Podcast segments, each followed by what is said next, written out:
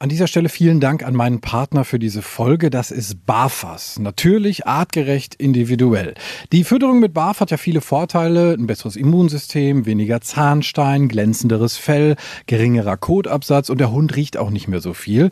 BAF orientiert sich ja am ursprünglichen Fressverhalten und es ist eigentlich auch gar nicht so kompliziert. Mit BAFAS Complete schafft ihr nämlich ganz einfach den Einstieg. Auftauen, abwiegen, füttern.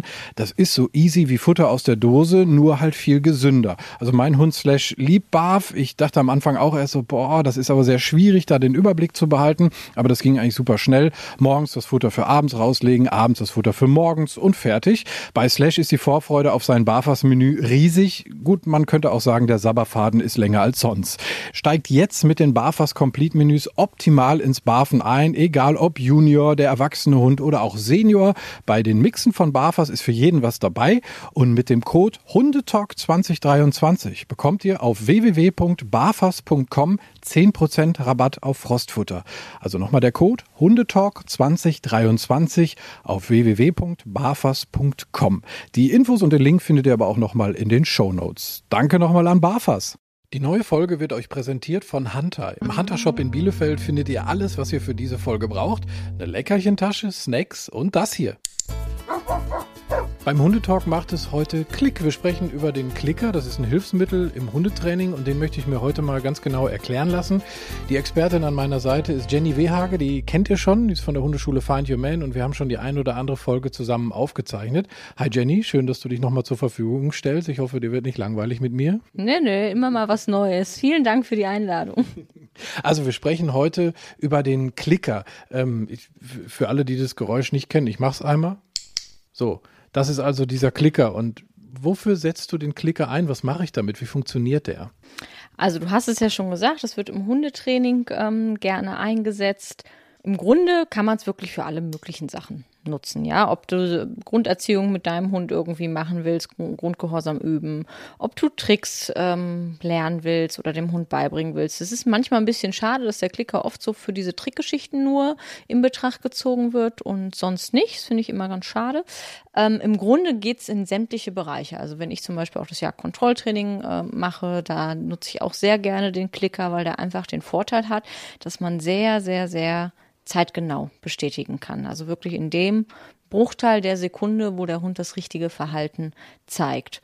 Und ähm, ja, natürlich ist das erstmal so vom Geräusch, hat das keine Bedeutung für den Hund. Das muss ich natürlich konditionieren. Der Hund soll im Grunde lernen, wenn dieses Geräusch ertönt, dann wird gleich eine Belohnung folgen.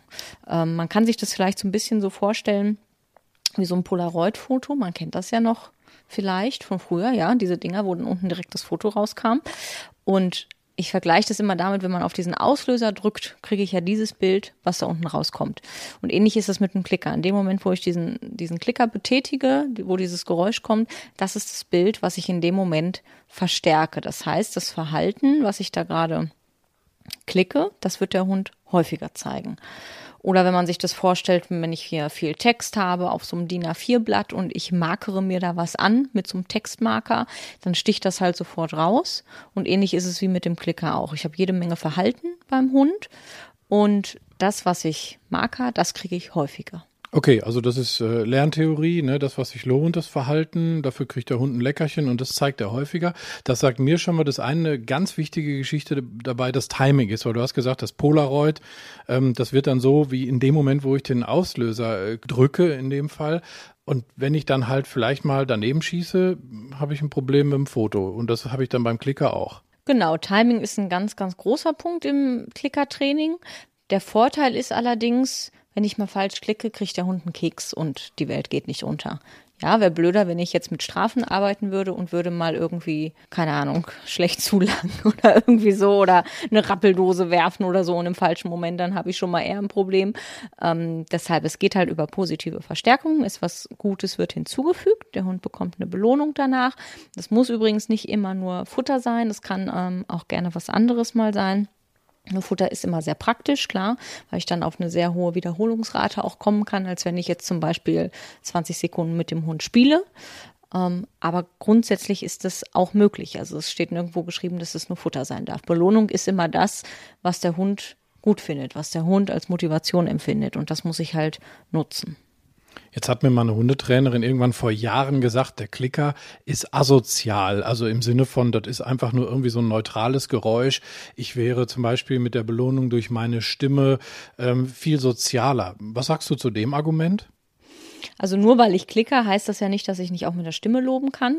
Ähm, das ist durchaus auch sinnvoll. Die Hunde merken sehr wohl, ob ich dahinter auch noch so eine Party mache oder ob ich das anerkenne über die Stimme und dem Hund sage, was für ein toller Hund er jetzt gerade ist. Das darf ich. Das steht nirgendwo geschrieben, dass man das nicht darf. Ich ähm, finde es ein sehr gutes Kommunikationsmittel mit dem Hund, weil man sich sehr gut verständlich machen kann. Ja, also über die Stimme Natürlich kann ich auch fein sagen, also man kann auch sehr gut mit dem Markerwort zum Beispiel arbeiten. Ich kann genauso wie den Klick kann ich auch ein Wort auftrainieren. Der Klick kommt aber in vielen Situationen besser im Gehirn an. Und ich finde es nicht irgendwie asozial, weil es setzt schon voraus, dass ich mich ein bisschen mit Lernverhalten auch beschäftigt habe. Das ist nicht so eine einfache Sache. Also viele denken, glaube ich, ach, die klickert hier so ein bisschen rum oder so und das ist so einfach und jeder, der sich ein bisschen mit der Materie beschäftigt, der weiß, Training ist ein Handwerk. Ich muss schon wissen, was ich da verstärke. Auch so Sachen wie Belohnungspunkte, also an welcher Stelle kriegt der Hund die Futterübergabe. Solche Sachen kommen da auch durchaus mit ins Spiel.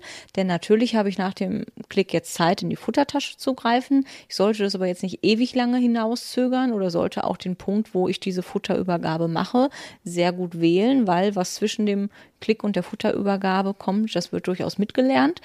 Also muss man sich schon so ein bisschen damit beschäftigen. Und auch diese Timing-Sachen, das wirst du vielleicht auch kennen, man muss schon genau gucken, wann zeigt der Hund jetzt dieses Verhalten. Das sind ja manchmal so Momentaufnahmen, wenn man zum Beispiel im Blickkontakt anfängt mal zu klicken.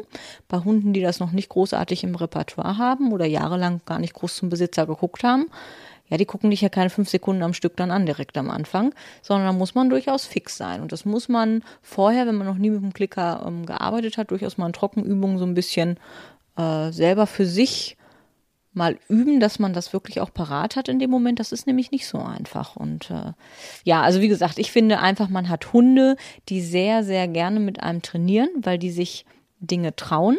Und das ist halt ein ganz großer Punkt in diesem Bereich, wenn ich über positive Verstärkung arbeite gestehe ich dem Hund schon zu, dass der selbstständig mitdenkt, dass der selber überlegt, wie kann er eine Lösung für ein Problem auch finden und nicht irgendwie mit Einschüchterung oder so arbeite, wo der Hund sich einfach nicht mehr traut. Das funktioniert natürlich auch. Ne? Da braucht man sich nichts vormachen. Klar, wenn der Hund kein Verhalten mehr zeigt, weil er sich nicht traut, kann das ja durchaus äh, angenehm im Alltag sein, weil er nicht negativ auffällt. Für mich ist es nichts, weil man dann natürlich auch immer, finde ich, hinterfragen muss, wie das Tier sich dabei fühlt. Und das habe ich beim, beim Klickertraining nicht. Ich kriege wirklich mitdenkende Hunde. Man merkt das immer sehr schön bei Hunden, die über Jahre im Klickertraining schon ähm, fit sind oder von Welpenbeinen an schon im, mit dem Klicker ähm, erzogen wurden, die einfach dieses Tool auch kennen die probieren einfach Dinge aus. Das ist äh, total lustig zu sehen, wie die Hunde da ihr Hirn auch mal schön gebrauchen. Und das ist einfach eine nette Art und Weise, mit dem Hund umzugehen, dem Hund zu arbeiten. Und es ist, ist eine andere Sichtweise. Und da muss man sich vorher, glaube ich, einfach hinterfragen, wie möchte ich da arbeiten mit dem Tier? Ist mir einfach nur wichtig, dass es funktioniert? Was soll gefälligst da mitgehen und sich unauffällig verhalten? Oder möchte ich einen Hund haben, der durchaus auch mal sich Dinge traut, der Sachen ausprobiert und der durchaus auch sein selbstständiges eigenes Leben und seinen eigenen Charakter damit bringen darf. Jetzt wird in der Hundewelt ja sehr viel schwarz-weiß gemalt, deswegen würde ich dich bitten, das mal für uns so ein bisschen einzuordnen. Also du sagst, äh, deine grundlegende Geschichte ist, ich arbeite über positive Verstärkung, aber man muss sagen, du rennst jetzt nicht den ganzen Tag mit dem Klicker rum. Das heißt, wenn du irgendwie äh, sagst, setz dich mal vor deinem Futterpot kurz ab und warte einen Moment, das klickerst du nicht alles. Wie, wie viel Platz nimmt der Klicker so in deinem Alltag ein? Das kommt auch immer so ein bisschen drauf an, was ich, ähm, was ich gerade so machen will. Also nein, ich renne nicht permanent mit dem Klicker rum. Und man muss auch immer dazu sagen, dass auch der Klicker, wie du gesagt hast, ein Tool ist, wenn ich ein Verhalten aufbaue. Das wird natürlich auch wieder abgebaut. Ja, also ich renne ja nicht 15 Jahre mit dem Klicker rum und, und klicke, wenn der Hund sitzt oder so. Dann läuft irgendwas falsch im Training, wenn ich das machen muss. Also wenn ich jetzt meinem Hund Sitz sage, dann kann er das und da braucht er auch keinen Klick mehr dafür. Aber es geht um einen Aufbau ähm, des Verhaltens oder auch durchaus in Problemsituationen. Ja, wenn ich äh, einen Hund habe, der zum Beispiel ich nehme mal das Anti-Jagd-Training. Ja, bei der Jagdkontrolle gibt es durchaus Hunde, die sehr fix in ihren Reaktionen sind.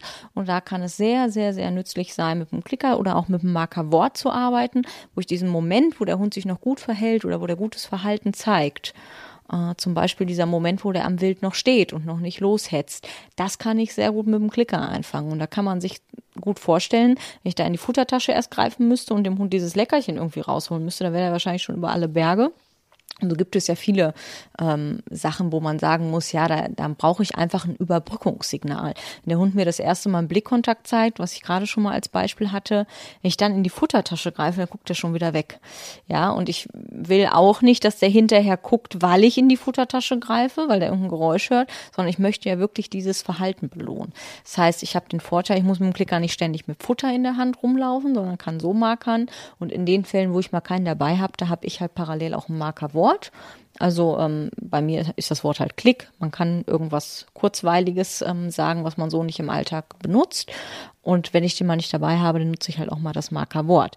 Aber wie gesagt, im Aufbau eines Verhaltens oder wenn ich mal wieder was auffrischen will, aber das wird alles abgebaut. Ne? Am Anfang ist man immer noch so bei so einer Immerverstärkung. Also jedes Mal, wenn der Hund dieses Verhalten zeigt, dann belohne ich das. Und das wird natürlich aber ausgedünnt. Dann gibt es nur noch jedes zweite, dritte Mal was. Irgendwann bin ich bei so einer variablen Verstärkung nur noch ab und zu. Dann kann man durchaus auch eingrenzen, mal als Beispiel das Sitz, dass ich möchte, dass der jetzt schnell sitzt. Ja, dann, dann nehme ich mir ein Zeitfenster und sage so, der kriegt jetzt nur noch einen Klick, wenn er innerhalb von einer oder zwei Sekunden sitzt und nicht mehr innerhalb von drei Sekunden, so dass ich so ein bisschen rausfiltern kann welches, welches Verhalten ich da haben möchte. Ne? Wenn es mir ums längere Sitzen geht, dann klicke ich halt häufiger nacheinander und das ist am Anfang bei hibbeligen Hunden, sage ich mal, jetzt durchaus auch alle paar Sekunden und später ist es dann nur noch alle 10 Sekunden, alle 20, also 30, bis ich irgendwann ein Signal sagen kann und der Hund hat gelernt, wenn die das sagt, dann bleibe ich hier einfach sitzen und dann äh, kann ich das nach und nach auch wieder abbauen mit dem Klick. Gibt es neben dem Timing noch wichtige Sachen, auf die ich achten muss? Also ich hatte vorhin schon mal ganz kurz erwähnt, diese Futterübergabe, ähm, die durchaus wichtig ist, an was für einem Punkt ich belohne. Da muss ich auch immer schauen, wo habe ich den Hund geklickt und wo übergebe ich das. Ähm, Beispiel könnte sein, der Hund sitzt, ich klicke das und er steht nach dem Klick auf. Ja, dann, dann ist das grundsätzlich nicht schlimm, aber ich hole halt, wenn ich dieses Futter raushole, locke ich den quasi wieder direkt mit so einer Handbewegung ins Sitz und übergebe das Leckerchen auch im Sitz, sodass sich dieses Aufstehen überhaupt nicht lohnt und dann wird das auch ähm, aussterben im Grunde. Es lohnt sich gar nicht hochzugehen mit dem Pöter, dann bleiben die Hunde sitzen. Oder ich gucke, wenn ich in Hundebegegnungen arbeite, ich zum Beispiel auch sehr gerne mit dem Klicker. Ähm, dass man sich überlegt, ich habe den Hund an meiner Seite und was soll der jetzt für ein Verhalten zeigen? Zum Beispiel soll der neben mir auf einer Höhe laufen, dann belohne ich den auch neben mir. Und nicht, ich klicke nicht und dann läuft er irgendwie einen Meter vor und dann belohne ich den irgendwie vor mir, sondern ich hole den wieder in die Position, wo er auch den Klick bekommen hat. Also immer in der Position auch ähm, belohnen, wo es den Klick gab. Das ist vielleicht sowas, wo man nochmal so ein bisschen drauf achten kann. Da sind wir ja schon im Prinzip mitten in der Praxis. Wir haben in Folge zwei Pimp mal Spaziergang, schon mal drüber gesprochen, wie wir einen Klicker aufbauen und wie wir auch ein Markerwort nutzen. Ähm, der Vollständigkeit halber würde ich das an dieser Stelle nochmal kurz einwerfen, damit nicht jetzt jemand irgendwie auf Pause drücken muss, zu der anderen Folge hüpfen muss und dann wieder zurückkommen muss. Also Klicker aufbauen, wie steigst du ein? Die Klickerkonditionierung ist relativ einfach. Ähm, Hunde haben ja eine Verknüpfungszeit von circa einer Sekunde. Das heißt, er soll erstmal lernen, nach diesem Klick folgt dir Futter. Du nimmst dir also in eine Hand ein paar Futterbröckchen, in die andere den Klicker. Du klickst und im nächsten Moment verschwindet das Futterbröckchen im Hund. Das machst du ein paar Mal nacheinander. Und normalerweise ist das nach ganz wenigen Wiederholungen hat der Hund schon eine gute Verknüpfung. Dann kann man mal so einen Moment warten, bis der Hund mal kurz woanders hinguckt. Dann klickt man und meistens sieht man dann schon eine Reaktion, dass der Hund den Blick quasi dir schon zuwendet, weil er schon sagt, ah, nach diesem Geräusch kam doch immer das Futterstückchen. Darauf achten, dass man das nicht äh, an das Ohr des Hundes hält. ja, also das ist nicht wie so eine Fernbedienung, die man da irgendwie hinhalten muss. Der Hund hört das auch ganz gut aus einer Entfernung. Bei ängstlichen Hunden oder sehr geräuschempfindlichen Hunden durchaus mal ähm, erstmal leise anfangen und testen, ob der Hund darauf reagiert. Das gibt es durchaus. Ähm, es gibt auch bei den Klickern an sich gibt es lautere, es gibt leisere, da muss man so ein bisschen schauen. Und wenn ich einen geräuschempfindlichen Hund habe, dann nehme ich nicht unbedingt so einen Klicker, der weiß ich nicht, so ein Klickergewitter macht, der so tierisch laut ist. Da gibt's auch sehr, sehr leise Klicker. Da vielleicht nochmal so ein bisschen drauf achten.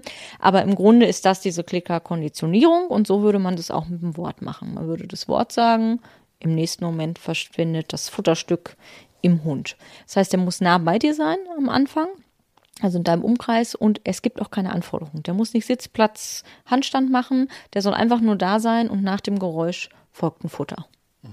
Okay, dann habe ich überprüft, okay, hat das äh, verknüpft miteinander, er weiß, der Klicker kündigt diese Belohnung an und dann fange ich mal an mit meiner ersten Übung. Was ist so, ich sag mal vielleicht eine Einsteigerübung? Als Einsteigerübung nehme ich ähm, sehr gerne eine Übung ohne Hund, nämlich dass man erstmal für sich im Timing ein bisschen äh, reinkommt und da mache ich das ganz gerne so, dass man zum Beispiel sagt, du klickst jetzt immer in dem Moment, wo ich eine bestimmte Handbewegung mache. Zum Beispiel, wenn ich meinen Finger ans Ohr packe. Oder man kann das auch schön mit dem Ball machen, ja. Immer wenn ich äh, mit dem Tennisball, wenn der diesen Boden berührt, wenn der so andütscht, dann machst du den Klick. Das ist eine sehr gute Übung erstmal für einen selber und hilft einem ein bisschen da reinzukommen, bevor man sich da am Hund auslässt. Also das heißt, ich überprüfe erstmal mein Timing und überprüfe auch, was ich denn überhaupt gerade mitteilen möchte und welches genaue Verhalten ich ver verstärken möchte. Genau. Ähm, wir können das ja mal machen. Ich gebe dir mal den Klicker. und dann ähm, klickst du mal in dem Moment, wo ich meinen Zeigefinger, den linken, ans Ohr packe, okay? Ich mache mal so ein paar Bewegungen hier und du guckst mal, dass du klickst. Ich klicke einfach nur, wenn du deinen Zeigefinger ans Ohr machst. Das ja. ist alles. Das war der Mittelfinger. Oh, du bist gemein. Gut.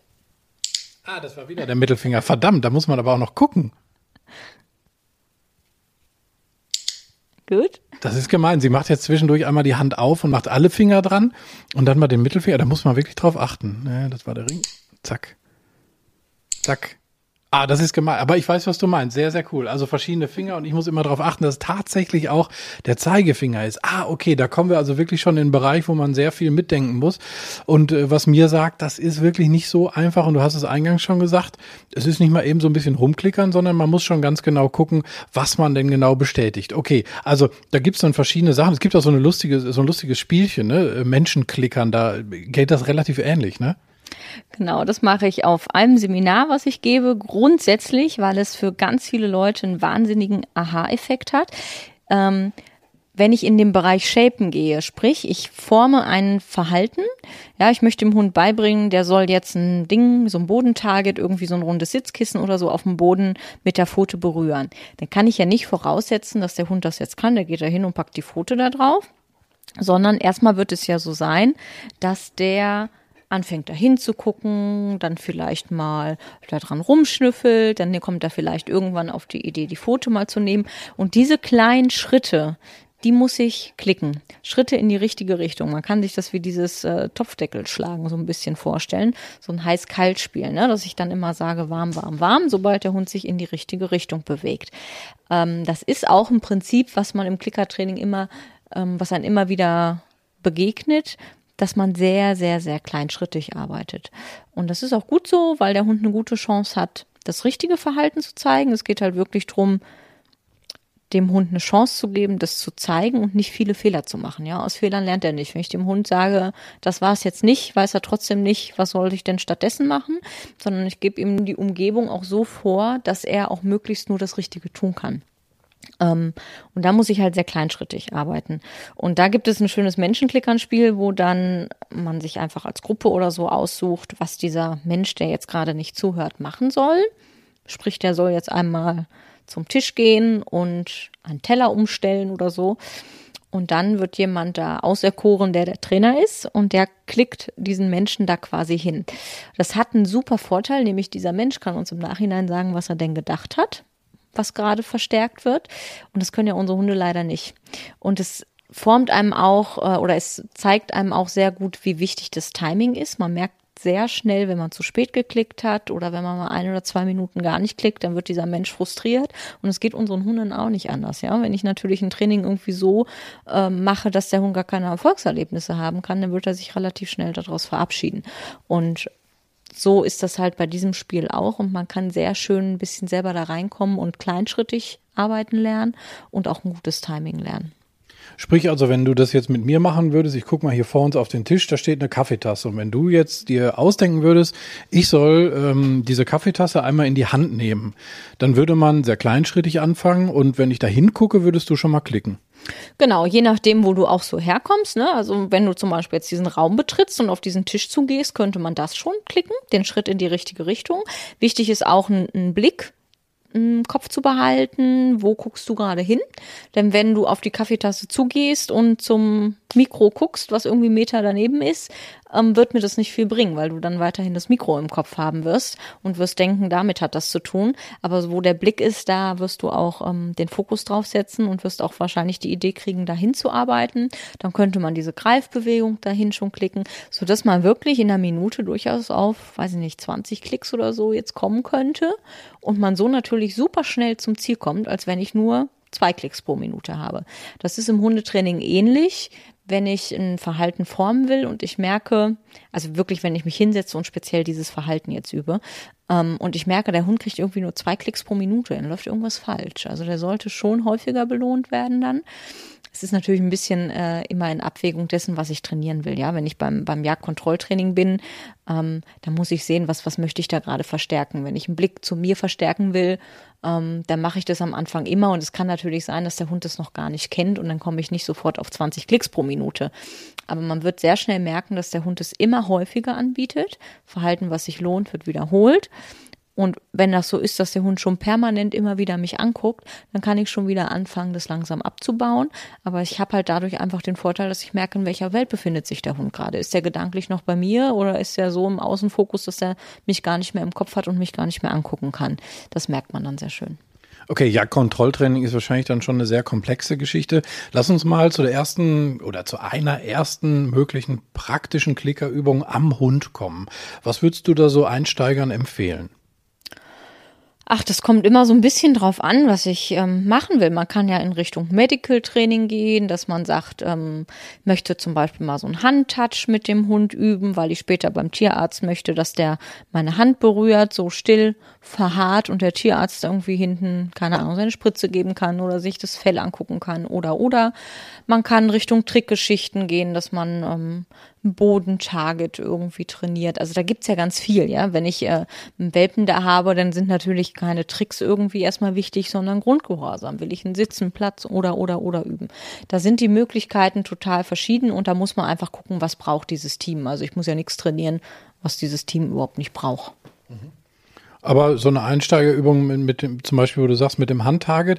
Jetzt habe ich immer das Problem, klar, ich weiß, wie die Endsituation dann aussieht. Ich möchte dann, dass die Nase des Hundes an die Hand kommt. Aber wie komme ich dahin? Also wie würdest du das kleinschrittig aufbauen? Gehe ich dann mit der Hund, äh, mit der Hand einfach an die Nase des Hundes und klicke?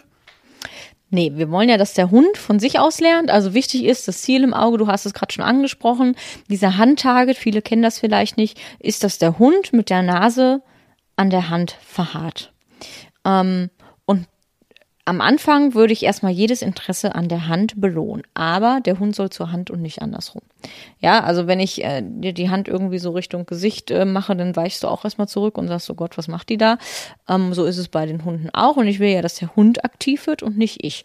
Nun kann ich natürlich das Verhalten auch ein bisschen heraufbeschwören, sage ich mal, indem ich zum Beispiel am Anfang ähm, Futter in die Hand nehme und den Hund da so ein bisschen äh, diesen Geruch noch an der Hand habe, dass der da freiwillig hingeht. Ich mache es auch gerne mit ähm, zwei Händen am Anfang, dass ich in einer Hand nämlich Futter habe und die andere ist flach daneben und hat nichts, so dass der Hund irgendwann ins Denken kommen wird. Er möchte an diese Futterhand und wird irgendwann auch an die andere Hand gehen und in diesem Moment klicke ich das. Das ist ein möglicher Aufbau. Da gibt es verschiedene Wege, wie man das machen kann. Ähm, das funktioniert aber zum Beispiel sehr gut. Das heißt, ich habe einen Hund, der schon mal ganz kurz an die Hand stupst. Ähm, das marker ich und er kriegt auch das Futterstückchen aus dieser Hand. Und dann wird das noch ein paar Mal hintereinander gemacht, sodass der wirklich ziemlich zuverlässig schon so einen Stupser an die Hand mir zeigt. Dann kann man zum Beispiel anfangen, diese Position der Hand so ein bisschen zu variieren, mal zu sagen, die ist mal ein bisschen höher, mal ein bisschen tiefer, mal weiter rechts, mal weiter links. Schafft er trotzdem, an die Hand zu stupsen. Und wenn man jetzt auf diese ähm, auf dieses Zeitlimit kommen will, also dass der wirklich länger verharrt, dann muss ich halt anfangen, längeres Verharren an der Hand zu klicken, sprich erst nach so einem Bruchteil von einer Sekunde klicke ich, dann nach einer halben Sekunde, dann nach einer Sekunde und so weite ich das immer weiter aus, bis der Hund lernt, ah, ich muss da dranbleiben und dann gibt's den Klick. Und dann ist Steigerung nach oben eigentlich unbegrenzt. Ne? Man kann zum Beispiel sagen, kannst du an der Hand äh, bleiben hier und meine andere Hand bewegt sich mit dem Leckerchen drum herum und du musst trotzdem da dran bleiben.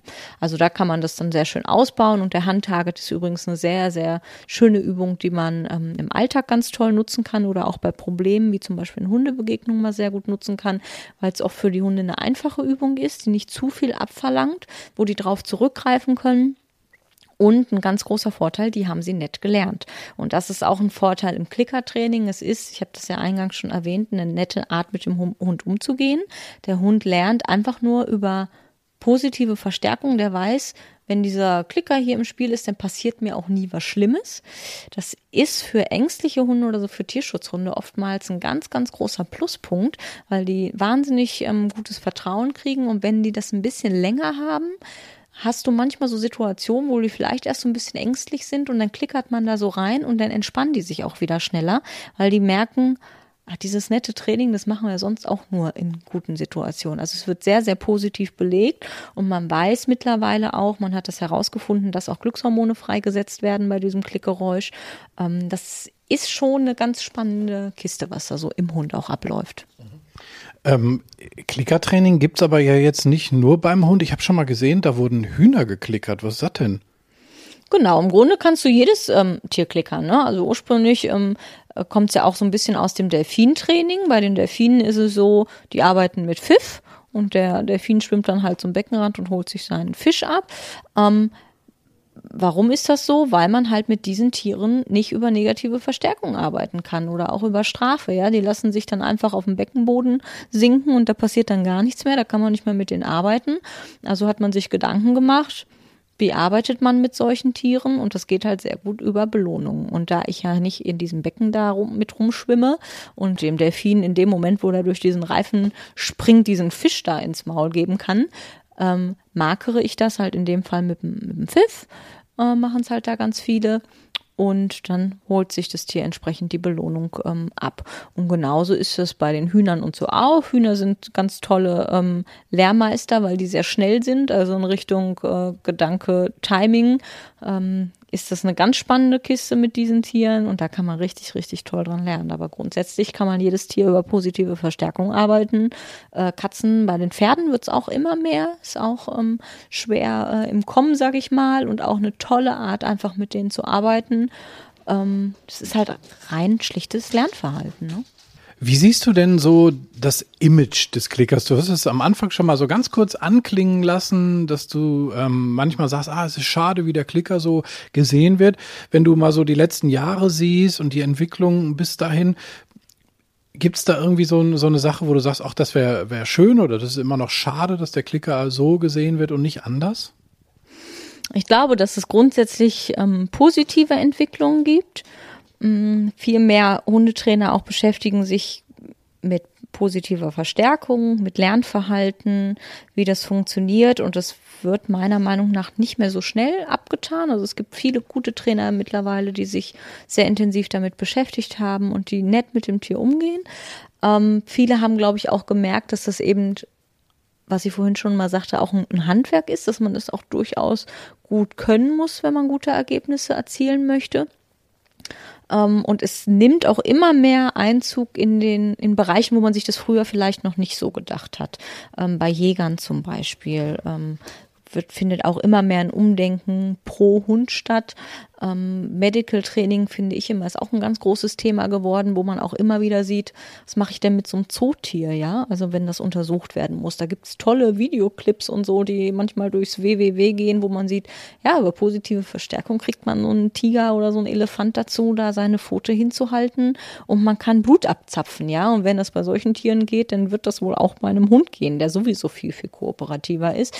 Also da ist ähm, viel im Umbruch und das freut einen schon und ich hoffe einfach, dass viel mehr Menschen noch nett mit dem Hund arbeiten und einfach den Hund auch Hund sein lassen wollen, weil wir haben halt einfach in unserer Gesellschaft wird schon sehr viel von den Hunden verlangt.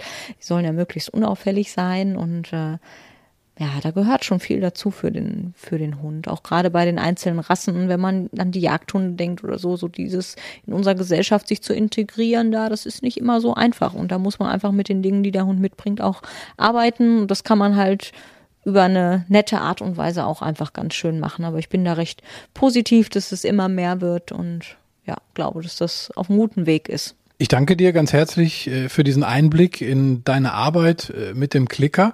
Und äh, ja, ich, ich überlasse eigentlich das, das Schlusswort dem hier. Ja, Klick, was kriege ich denn jetzt? Äh, hier steht noch ein Leckerchen auf dem Tisch. Wunderbar, nehme ich. Danke dir und bis zum nächsten Mal. Bis dahin, vielen Dank. Die Folge mit dem Klicker wurde euch präsentiert von Hunter. Klickt euch für Neuigkeiten und den Blick aufs riesige Sortiment gerne auf hunter.de und folgt Hunter auf Facebook und Instagram. Wie lange kann ein Mörder sein dunkles Geheimnis bewahren? Wann bekommen die Angehörigen Gewissheit und die Opfer Gerechtigkeit? Jedes Jahr werden bei der Polizei rund 100.000 Menschen als vermisst gemeldet. Drei Prozent davon, also 3000 Menschen, bleiben länger als ein Jahr verschwunden. Einige werden nie wieder gesehen. Seit gut drei Jahren arbeitet die Polizei in NRW mit sogenannten Cold Case Units. Das sind Abteilungen, die wirklich nur damit beschäftigt sind, Mordfälle zu bearbeiten, die teilweise seit Jahrzehnten ungeklärt sind. Ich bin Mike Mattis, Radioredakteur und News Anchor und ich spreche mit Ermittlern über diese Fälle. In meinem Podcast Licht ins Dunkel, Cold Cases und ungeklärte Vermisstenfälle von hier beleuchten wir gemeinsam mit Profilern, Staatsanwälten und Mordermittlern Cold Cases und ungeklärte Vermisstenfälle aus ganz Deutschland. Immer in der Hoffnung, dass Angehörige endlich Gewissheit und die Opfer Gerechtigkeit bekommen. Licht ins Dunkel. Cold Cases und ungeklärte Vermisstenfälle von hier. Eine Produktion von Mike Mattis und der Podcastfabrik.